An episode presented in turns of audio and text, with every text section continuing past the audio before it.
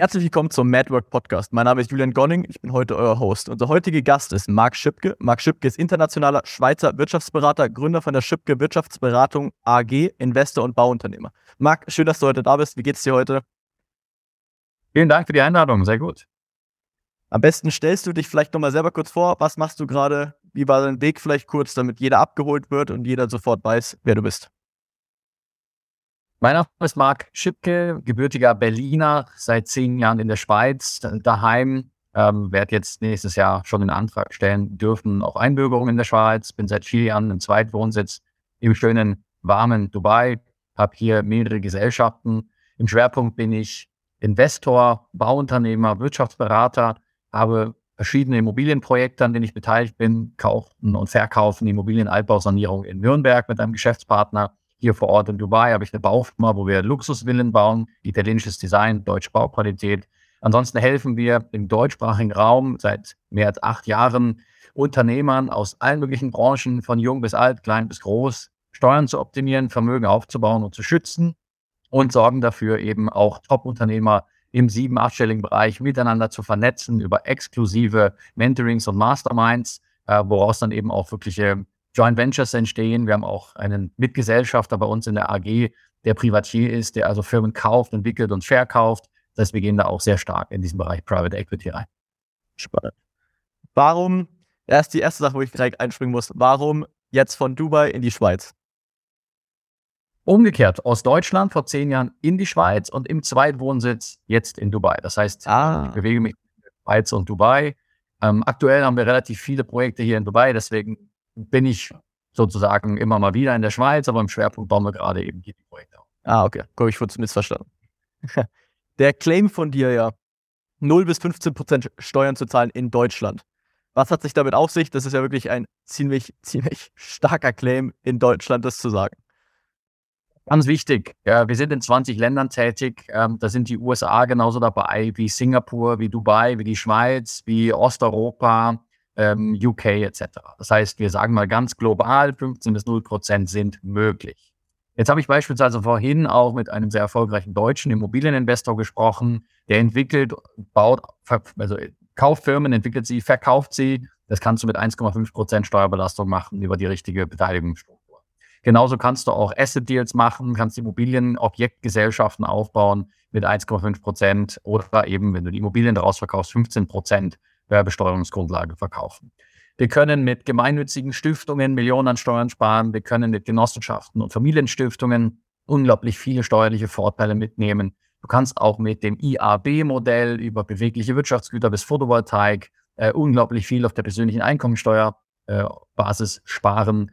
Generell, äh, Gewerbesteuerhebesatz, die Firma einfach umziehen, schon bist du von 32 irgendwo auf 24, 25 Prozent GmbH-Steuerbelastung. Also da ist unglaublich viel drin, äh, was man umsetzen kann, wenn man die richtigen Weichen stellt und wenn man eben auch weiß, wo man hin will. Und das ist das, wobei die Online-Klienten helfen. Wo stehst du? Wo möchtest du hin? Das ist eben etwas, was leider wenige Steuerberater wirklich tun.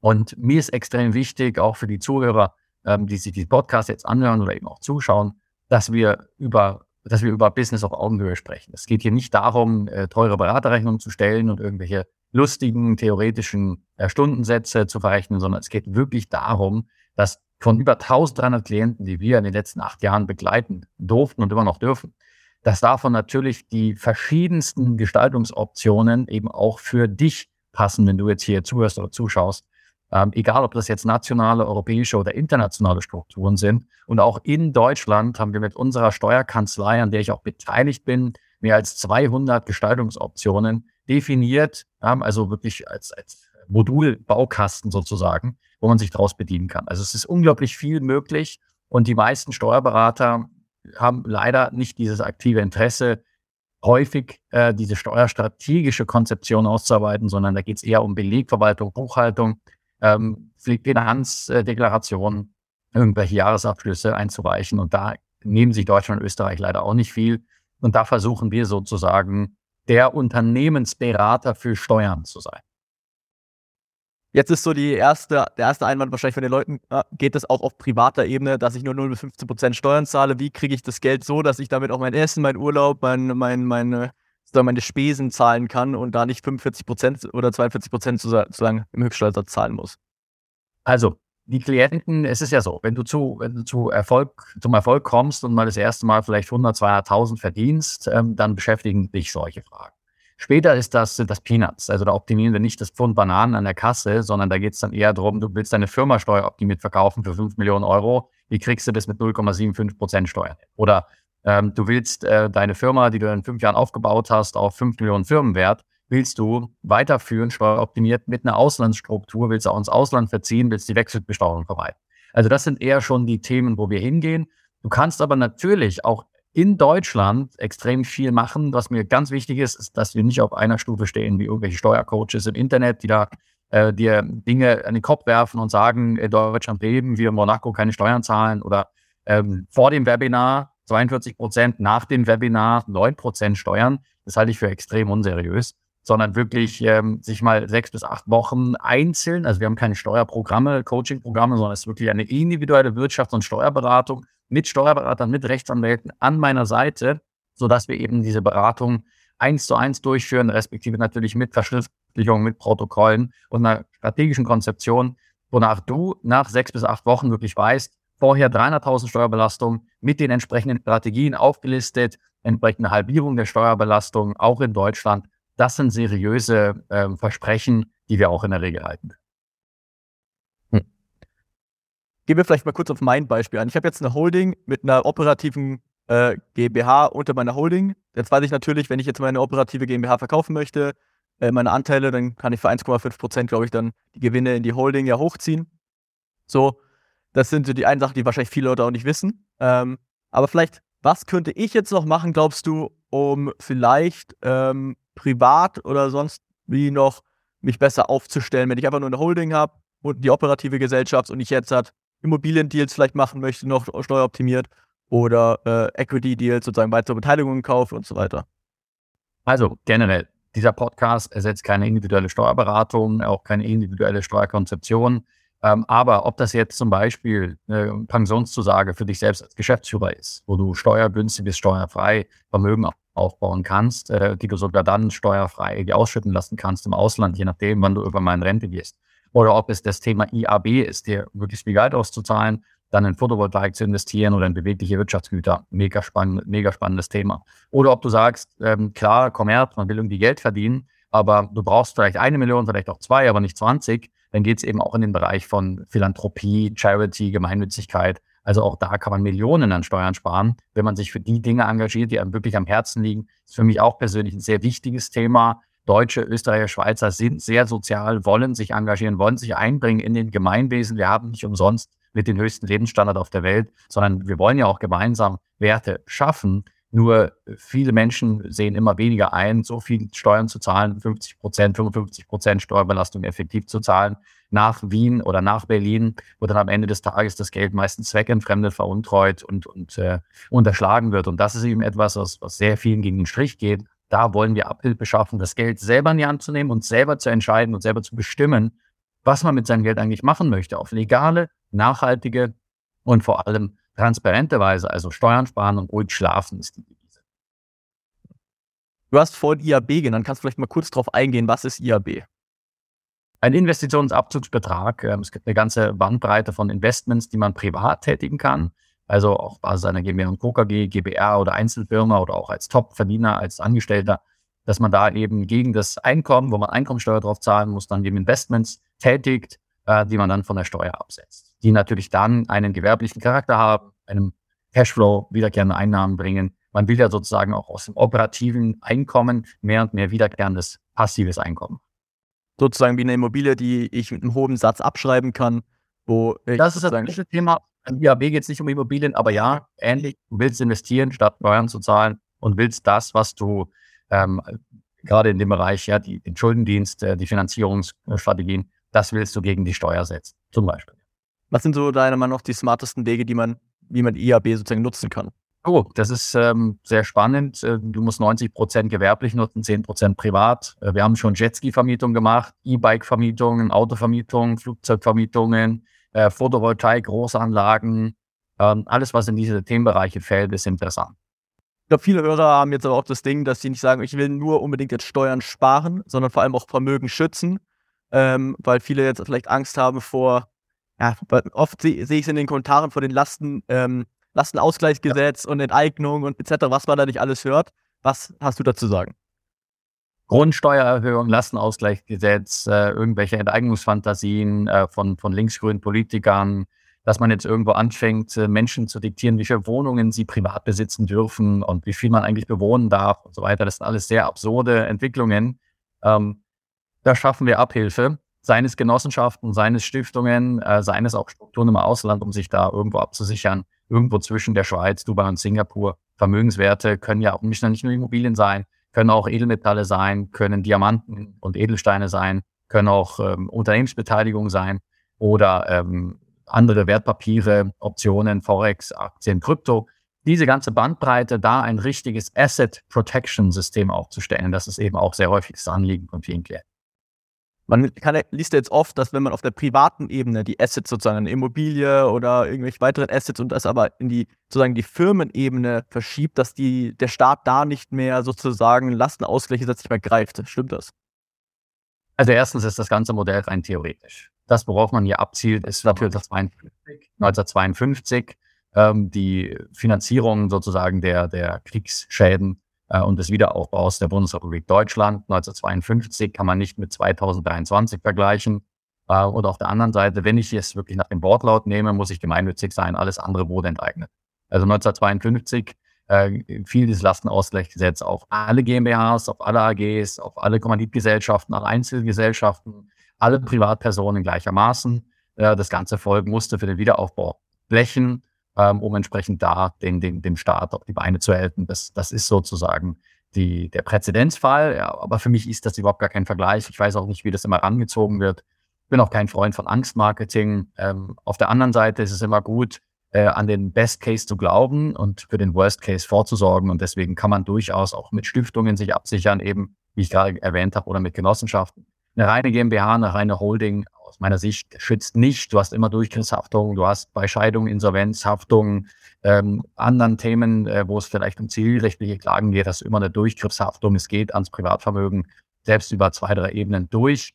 Wenn dir das Vermögen aber nicht gehört, sei es in einem Verein, in einer Genossenschaft oder einer Stiftung, dann kann man dich nicht, da kann man zwar dich enteignen, aber es ist dann nichts mehr bei dir, sondern es ist eben strukturiert in solchen Körperschaften, die sich selbst managen und sich selbst gehören, wo du sozusagen nur die Hand darauf hast oder am, der, am Knopf sitzt, aber dir gehört das Vermögen nicht.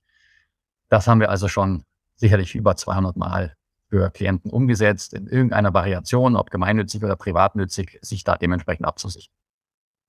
Also es ist wirklich für vollkommen egal, ob dein äh, Vermögen jetzt in der GmbH ist oder privat ist, da ist es, weil das hört man immer wieder im Internet, oder lesen ja viele Leute, wenn es privat ist, ist es enteignetbar und wenn es in der Firma ist, dann wieder nicht. Aber du sagst, es muss eigentlich in der Stiftung oder, oder gemeinnützigen äh, Verein oder sowas drin sein, dass es wirklich geschützt ist. Es gibt auch Genossenschaften, es gibt auch, ich meine, du kannst ja auch einfach äh, eine Schweizer Holding gründen ja? mhm. oder eine Investmentfirma in Singapur, wo der deutsche Staat oder auch die EU keinen Zugriff hat. Ich kann selbst auch mit einer deutschen Holding ein Schweizer Konto aufmachen. Also ich kann zumindest ein paar Sicherungsnetze ähm, noch spannen äh, an der Stelle, die, die Sinn ergeben können wie gesagt, ähm, ich, ich glaube gar nicht daran, dass solche Enteignungen wirklich umgesetzt werden können. Ich meine, da gibt es relativ viel Widerstand, äh, trotz allem noch bei den Bürgerlichen in Deutschland. Aber, aber, genau. Aber es ist natürlich trotzdem sinnvoll. Ich finde es immer gut, wenn man sich anschaut, was die Elite macht, die Superreichen. Und wenn man ähnliche Strukturen für sich nutzt, dann hat man mal das Risiko minimiert, weil die Elite sich nicht den Ast absägt, auf dem sie selber sitzt. Die Elite geht ja wahrscheinlich international oder wie, wie siehst du das? 100 Prozent. Schweiz, Emirate, Singapur, USA, UK, genau. Hm. Jetzt gibt es viele Leute, die sagen, hey, ich will einfach raus aus Deutschland, weil äh, die haben mit der Politik, die wir gerade haben, zu viel Angst, dass irgendeiner von diesen schwachsinnigen Ideen irgendwie nur funktionieren kann, was die da vorhaben. Ähm, ja. Jetzt gibt es natürlich die Wegzugsbesteuerung und haufenweise andere Risiken, die die Leute haben. Ich komme nicht aus Deutschland raus, weil XYZ gerade seit letztem Jahr, diesem Jahr implementiert wurde. Was sagst du dazu zu sagen? Kommt man leichter nach Dubai, leichter in die Schweiz aus Deutschland? Welche Länder kommt man leichter? Was kann man da machen? Das ist tatsächlich jetzt irrelevant. Die Stundung dieser Wegzugsbesteuerung innerhalb der EU wurde abgeschafft. Das heißt, äh, sie greift überall, ob du nach Österreich ziehst oder nach Spanien oder nach Dubai, spielt jetzt eigentlich kaum noch eine Rolle. Und äh, wir müssen es so oder so optimieren. Das können wir. Ja, da gibt es Gestaltungsoptionen, zeige ich gerne im persönlichen Gespräch auf. Haben wir auch schon dutzende Male gemacht für größere Unternehmen. Äh, Wechselbesteuerung muss man nicht zahlen, kann man vermeiden, kann man gestalten. Oder man kann eben auch in manchen Fällen, wenn die Firma eigentlich noch recht frisch ist und gar nicht so viel wert ist, kann man sie auch verkaufen, kann man sie auch schließen, liquidieren, auslaufen lassen, parallel weiterführen. Also es gibt die verschiedensten Varianten. Äh, oder man zahlt teilweise auch die Wechselbesteuerung, wenn es halt 50.000 sind äh, und, und fertig und baut die Firma vom Ausland aus dann weiter auf mit dem entsprechenden Zugewinn, der dann im Ausland stattfindet. Die verschiedensten Varianten. Also gerne kann man auch einfach zum Beispiel eine Firma verkaufen an eine neu zu gründende Auslandsgesellschaft äh, für einen seriösen Preis. Man muss auch da einmal sagen, ganz wichtig, die meisten Steuerberater, nicht böse sein, ja, an die, die jetzt vielleicht zuhören, zuschauen mögen, sind keine Multimillionäre, sind keine Unternehmer, die schon mal eine Firma verkauft haben, haben in ihrem Leben noch nie eine Firma auf 50, 100 Mitarbeiter gebracht, haben keine x Millionen Vermögen. Das heißt, die meisten Steuerberater gehen nach dem Lehrbuch, da steht dann irgendwie drauf ein Faktor von x, das jetzt 8 ist oder 12 oder 13 oder was auch immer, den soll man dann ansetzen. Wo ich dann immer sage, googeln Sie doch mal oder schauen Sie doch mal in sonstigen Fach, Fachzeitschriften oder an Fachportalen nach, welche Unternehmen wurden 2022 eigentlich verkauft in dieser Branche mit dem Faktor, den sie ihrem Mandanten da gerade nahelegen wollen. Und dann stellt man sehr schnell fest, ein realistischer Faktor ist drei, fünf, acht. Ja, also da geht es kaum mal über einen Faktor acht.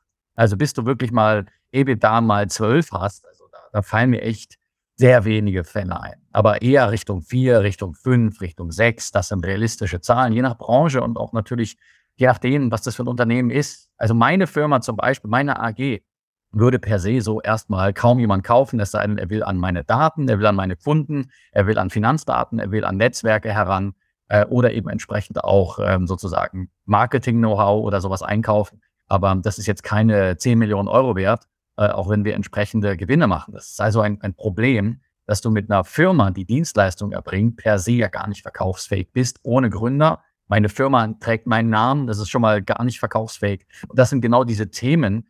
Viele sind ja in einer Situation, dass sie ihre Firma eigentlich faktisch, wirklich rein faktisch gar nicht verkaufen könnten und haben dann aber trotzdem Angst vor einer Wegzugsbesteuerung, was natürlich völlig absurd ist. Also keine Sorge, da schaffen wir Abhilfe. Jetzt gibt es natürlich zwei Wege. Entweder man verkauft seine Gesellschaft, die in Deutschland ist, dann an die ausländische Gesellschaft und muss das, den Prozess machen, den du gerade erklärt hast. Ähm, oder man liquidiert einfach alles in Deutschland, richtig? Ähm, und Oder noch drei andere Varianten, dass man die Firma weiterführen kann, ohne Wechselbesteuerung zu zahlen. Hm. Und äh, kannst du da vielleicht nochmal erklären, was es da für Varianten gibt? Ja, für 10.000 Euro. okay, da hört es auf. Alles klar. Cool. Äh, es gibt ja noch jetzt zum Beispiel andere Probleme, wie zum Beispiel hört man jetzt gerade, dass Russland, China, Indien und ein paar Länder jetzt eine neue Währung gründen wollen und den Dollar sozusagen abzu, äh, ent, äh, zu entnehmen von dem Haupt Hauptcurrency auf der Welt. Und Dubai hängt ja eigentlich sozusagen am Dollar dran. Was ist da deine Meinung darüber? Ja, die Emirate hängen aber noch viel stärker an Saudi-Arabien dran. Saudi-Arabien äh, hat jetzt gerade erst verkündet, dass sie die Hegemonie des Dollarsystems jetzt abschaffen werden. Ähm, mhm. Wenn man jetzt anschaut, wie nah China und Russland an oder auch Indien an den Emiraten sind, generell im Middle East, dann geht da definitiv die Zukunft hin. Also ich würde mich nicht wundern, wenn die BRICS starten, also Brasilien, Russland, Indien, China etc., ähm, wenn die sozusagen perspektivisch dann ergänzt werden um verschiedene Staaten im Mittleren Osten. Und das wäre ein wahnsinniger Angriff auf das US-geführte äh, Dollarsystem.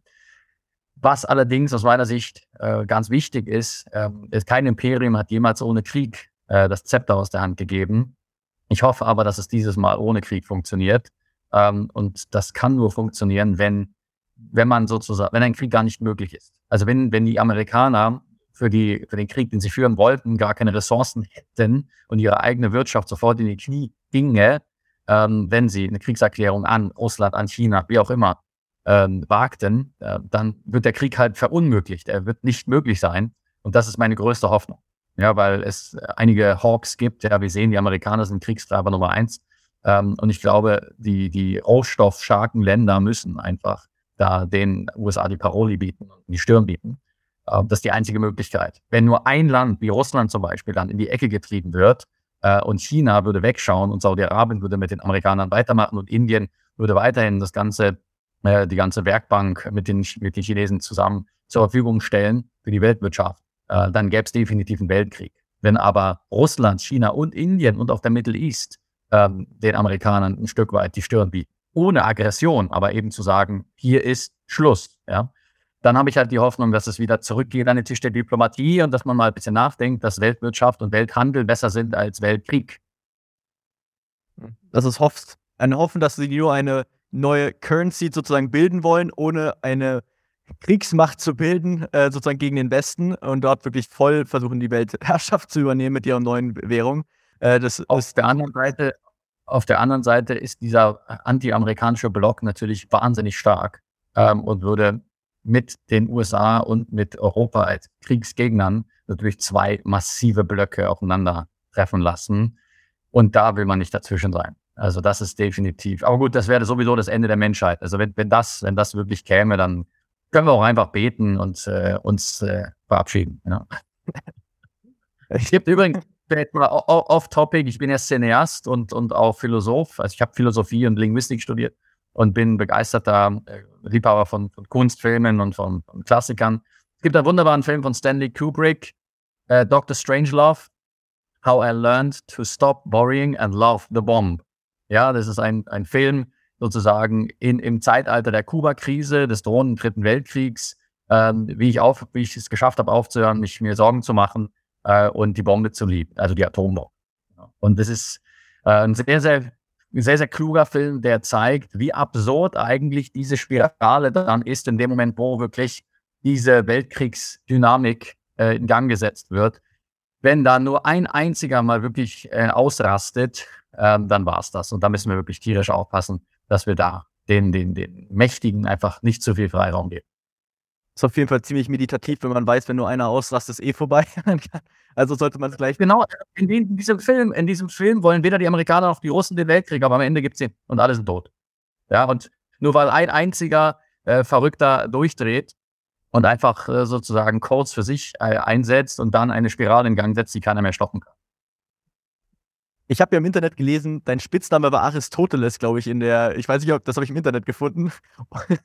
Ähm, weil du ja als 14-Jähriger, glaube ich, habe ich so, eine, so einen Satz von dir gefunden. Vielleicht erklärst du das mal kurz. Ich bin Arbeiterjunge. Es gab in meiner Familie oder gibt bis heute, ja, ich liebe meine Familie, aber es gibt niemanden, der sich interessiert für die Themen, die mich interessieren. Und deswegen hatte ich keinen Ausweg, außer mich zu flüchten in Sprachen, in Philosophie, in Literatur, in Wissenschaft, in äh, Physik, äh, aber vor allem eben äh, sprachliche Themen und Geisteswissenschaften.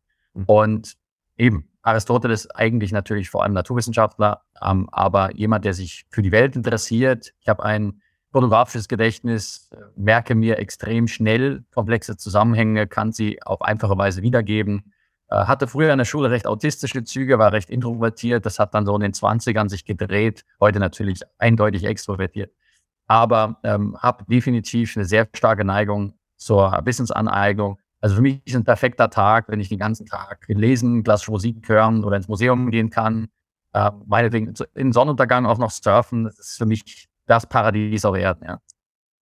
Wie hat sich das so bei dir gewandelt, dass du von eher diesem Introvertierten jetzt zu dem Extrovertierten, ist das so passiert? Eine normale Verwandlung oder musstest du? Beides, ja, ja. Sehr hart für arbeiten. Aber die richtigen Vorbilder und Menschen kennengelernt, die mir wohlgesonnen waren. Aber das ist sicherlich ein Prozess, der sicherlich acht Jahre gedauert hat. Also sehr, sehr aufwendig und, und mühsam, ja.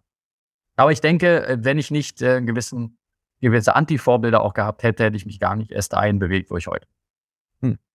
Anti-Vorbilder. Welche, was, was waren deine Anti-Vorbilder? Die ganze Umgebung, in der ich am Ende des Tages natürlich aufgewachsen bin, meine Umgebung. Also da war eben keiner, kein Top-Unternehmer, kein Wissenschaftler, kein Künstler, niemand, den ich jetzt irgendwie begeistert, bewundert hätte. Äh, und insofern natürlich sehr schwierig. Ne? Äh, gehen wir nochmal kurz zurück zu, äh, zu den ganzen Westlichen versus Ost. Da war nämlich noch, wenn jetzt hat wirklich die neue Currency mit Russland, China, Indien etc. passieren würde, was würdest du sagen? Würdest du da deinen Vermögensschutz anders gestalten? Ähm, Und würdest du da mehr Geld jetzt, sagen wir mal, Schweizer Franken behalten? Oder würdest du mehr Assets in, in der Schweiz lassen? Auf jeden Fall. Also ich glaube weiter daran, dass die Schweiz der sicherste Standort der Welt ist. Alle, ich habe einige Emirati-Kontakte auch bis hin zur Royal Family und Family Offices ähm, von sehr vermögenden Familien hier. Ähm, Emirati-Geschäftsfreund ähm, verwaltet eben einige solcher Family Offices in der Schweiz, in Liechtenstein, in Luxemburg. Den habe ich auch in der Swiss auf dem Flug von Zürich nach Dubai kennengelernt. Ähm, und deswegen weiß ich, am Ende des Tages liegt das Geld auch dort, ja, zum gewissen Teil. Aber es gibt natürlich auch hier gerade in Dubai eine sehr starke Bestrebung, generell in Emiraten, das Land zu einer zweiten Schweiz zu machen, also geopolitische Neutralität, uh, everybody's darling, ja, jeder ist willkommen, jeder kann Geschäfte machen, Frieden mit keinem, Frieden mit allen. Ähm, deswegen gibt es zum Beispiel auch hier dieses Leuchtturmprojekt, was ich sehr bewundere, Abrahams Haus, ja, das ist auf, äh, in Abu Dhabi, Sadyat Island, ein Areal, wo du eine Moschee, eine Synagoge und eine Kirche hast, wo die Gläubigen sich sozusagen auch den Vorplätzen die Hände reichen äh, und sich gegenseitig in ihre Gotteshäuser einladen. Ähm, und es gibt diese Abraham Declaration zwischen Israel, Emiraten äh, und den USA sozusagen eben Frieden und, und Handel miteinander äh, mal wirklich ehrlich auszuprobieren, statt Krieg zu führen. Denn Krieg haben wir in verschiedensten Teilen der Welt lang genug ausprobiert. Wie wäre es mal damit, Frieden auszuprobieren, ja? Das ist aber, um deine Frage zu beantworten, Schweizer Franken äh, definitiv. Ähm, ich glaube trotzdem auch, dass der Dollar besser ist als der Euro. Ich glaube aber auch, dass man äh, diversifizieren sollte. Ähm, und der Schweizer Franken ist eine extrem stabile und eine extrem sichere Währung. Aber auf jeden Fall, was jetzt der arabische Dirham macht, der eine, eine Bindung an den US-Dollar hat, werden wir sehen. Es ist eine sehr spannende Zeit. Niemand hat eine Glaskugel und man muss vor allem agil sein. Man muss schnell sein und man sollte mehrgleisig aufgestellt sein oder mehrere Standbeine haben. Deswegen schaue ich, dass ich zwischen der Schweiz, Deutschland, äh, den Emiraten und auch Singapur sozusagen verschiedene Optionen habe, um dann relativ schnell sowohl finanziell, wirtschaftlich als auch persönlich, privat mich bewegen zu können, weil du eben verschiedene Residences hast, verschiedene Konten, verschiedene Firmen und verschiedene IDs es ist eine Zeit, wo keiner weiß, wo wir in den nächsten zwei, drei Jahren hingehen werden. Das heißt, für dich ist es unumgänglich, eigentlich mehrere Residences, mehrere Konten internationaler sich jetzt aufzubauen als Unternehmer, der äh, ein paar hunderttausend Euro zu verlieren hat, wenn, mindestens wenn alles hochgeht? Oder ab wann würdest du sagen, sollte man dringend äh, sich das Konstrukt aufbauen? Das muss ja zum Persönlichkeitstyp passen. Ähm, selbst wenn man eben nicht personell auswandert, trotzdem mal ein Auslandswährungskonto zu haben, Bitcoin, Gold, Edelsteine, Diamanten, mal eine, eine, eine Immobilie in Dubai, mal irgendwo eine, eine, Firma aufzubauen im Ausland, einfach als Plan B sollte aus meiner Sicht jeder in Erwägung ziehen. Ob man jetzt mit Sack und Pack und Kind und Kegel auswandert, ist eine sehr private und sehr intime Entscheidung. Aber ja, sich mehrgleisig aufzustellen, ist sicherlich kein Weg. Wenn, wenn du einverstanden bist, ich würde einfach sagen, lass uns da sehr gerne im persönlichen Gespräch drauf angehen. Das ist mir immer ganz wichtig, ähm, dass das wirklich jeder versteht. Wir sind aus meiner Sicht einer der wenigen Anbieter in dieser Branche, äh, wo wir uns eins zu eins individuell Zeit nehmen für die Beratung, wirklich individuelle Konzepte zu bauen, individuelle Maßnahmen auch vorzuschlagen, auf Basis von hunderten Fallbeispielen erfolgreicher Klienten ähm, und wo man eben aus dieser Theoriekonstruktion äh, das Ganze dann mal runterbricht auf einen konkret umsetzbaren Maßnahmenkatalog, Schritt für Schritt, pragmatisch, und dann auch die richtigen Partner mit uns an der Seite zu haben für die Umsetzung. Das ist genau das, was ich damals nicht vorgefunden habe, als ich das erste Mal 2013, 14 siebenstellig verdient habe. Und genau das wollen wir anbieten.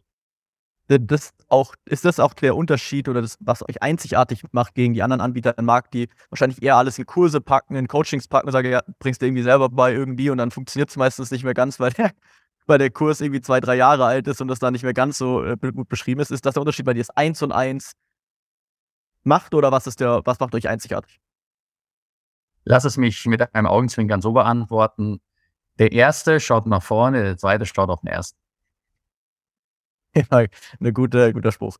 Ähm, was ist so die größte Erkenntnis aus den letzten Jahren abschließend, wo du sagst, hey, das ist das, was ich gelernt habe, eines der größten Erkenntnisse einfach von mir? Die größte und wichtigste Erkenntnis ist, sei demütig, sei fleißig, arbeite hart und verliere dein Ziel nicht aus den Augen. Lass dich nicht von links und rechts von diesen ganzen Nebelkerzen ablenken und von irgendwelchen shiny Objects. Das kann man machen. Fokus. Jeder Mensch, den ich kenne, der ein achtstelliges Vermögen hat, hat das Geld nur dadurch verdient, dass er 20 Jahre immer das Gleiche gemacht hat. In dem Moment, wo du irgendwie dies machst und das und das und das und das und das, machst du gar nichts. Dann kannst du froh sein, dass du überhaupt Geld hast. Denn meistens ist das, was du dann hier verdienst, durch Glück, Zufall oder auch Fleiß, ganz schnell über fünf Wege wieder verbrannt.